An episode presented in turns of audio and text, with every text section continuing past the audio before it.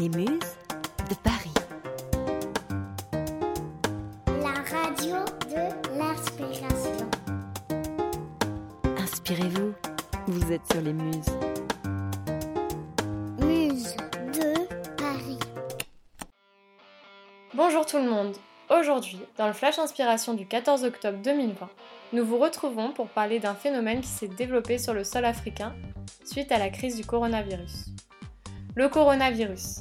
À chaque fois qu'il est évoqué, c'est pour l'associer à une mauvaise nouvelle. Pourtant, aujourd'hui, on parlera d'une conséquence positive de son existence et de ses effets. En effet, il a permis au e-commerce alimentaire africain de se développer, donnant ainsi beaucoup d'espoir à tous les agriculteurs du continent.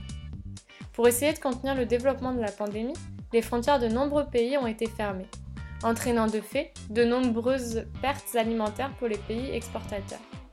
Ainsi, pour pallier les pertes, certaines entreprises ont été créées pour redistribuer les aliments tels que le maïs, le riz ou l'huile aux personnes vivant sur place.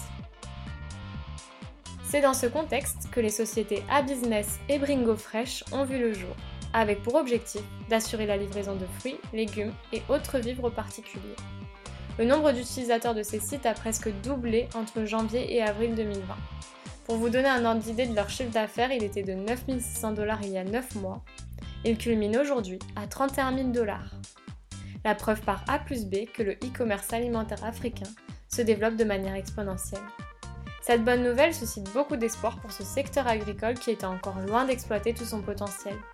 D'après le cabinet de conseil Bearing Point, plus de la moitié des récoltes annuelles seraient perdues car invendues. Ce secteur ne représente que 36% du PIB global des 54 pays africains.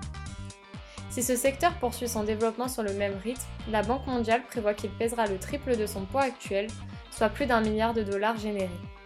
Alors oui, cette pandémie, bien qu'inattendue, aura su provoquer l'étincelle qui manquait jusqu'alors au secteur agricole du continent africain pour lui donner l'élan d'un développement espéré depuis longtemps. Voilà, on se quitte sur ces bonnes nouvelles inspirantes du 14 octobre 2020. N'hésitez pas à le partager sur les réseaux. Vous pouvez retrouver tous les podcasts de l'inspiration sur notre site internet Les Muses de Paris et sur toutes les plateformes d'écoute. On se retrouve très prochainement pour une nouvelle dose d'actualité. A très vite